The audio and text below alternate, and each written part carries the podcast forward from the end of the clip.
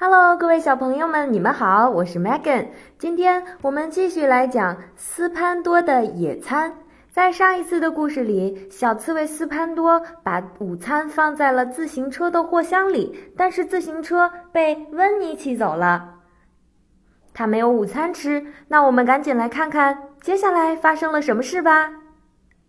随后，斯潘多苦苦的思索了一会儿，他说：“嗯。”我最好一路走过树林，到商店里去看看有没有什么可以买的东西。不过，恐怕我的口袋里没剩下多少钱了。等斯潘多到达兔子博莎的森林商店时，他感到特别的饥饿，于是他买了一个馅饼和一个苹果。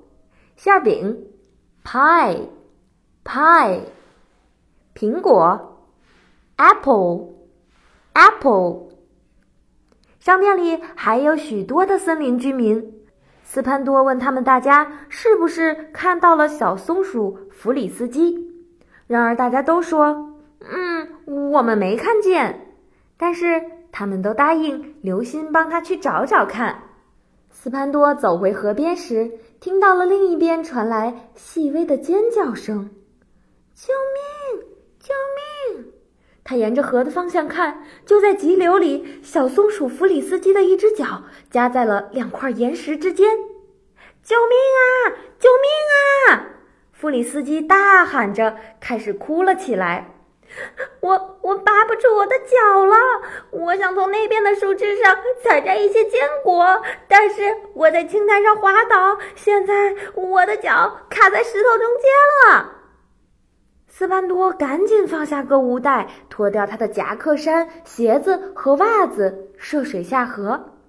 他喊道：“别慌，弗里斯基，我来了！”他很快地穿过了河流，把大石头挪走，放开了小松鼠的脚。他们一起走回了河边，坐在草地上。啊，谢谢你，斯潘多！弗里斯基哽咽着说道。